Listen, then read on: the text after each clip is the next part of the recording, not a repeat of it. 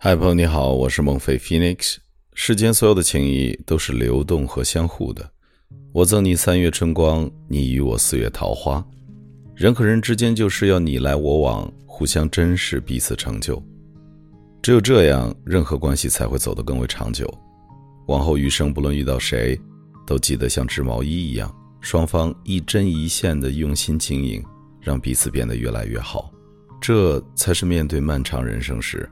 平淡且幸福的意义。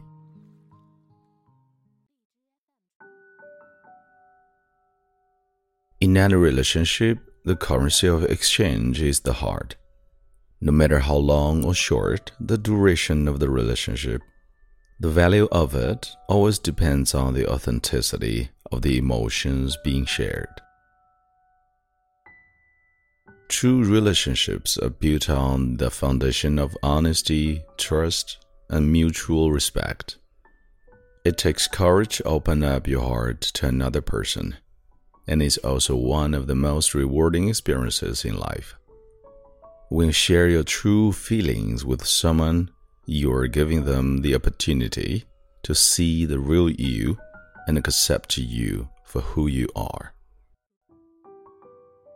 It's important to remember that relationships are a two way street. Just as you are opening up your heart to someone, you should also be willing to accept their emotions with open arms.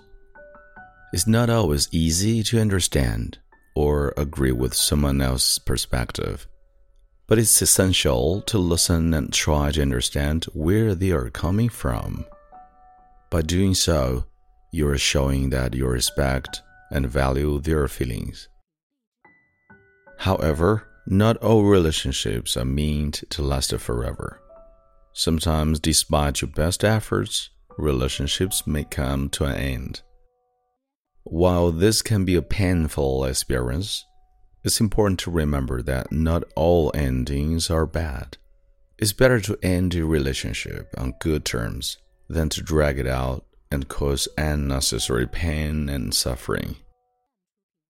When you lead with your heart, you can create meaningful and lasting connections with the people in your life.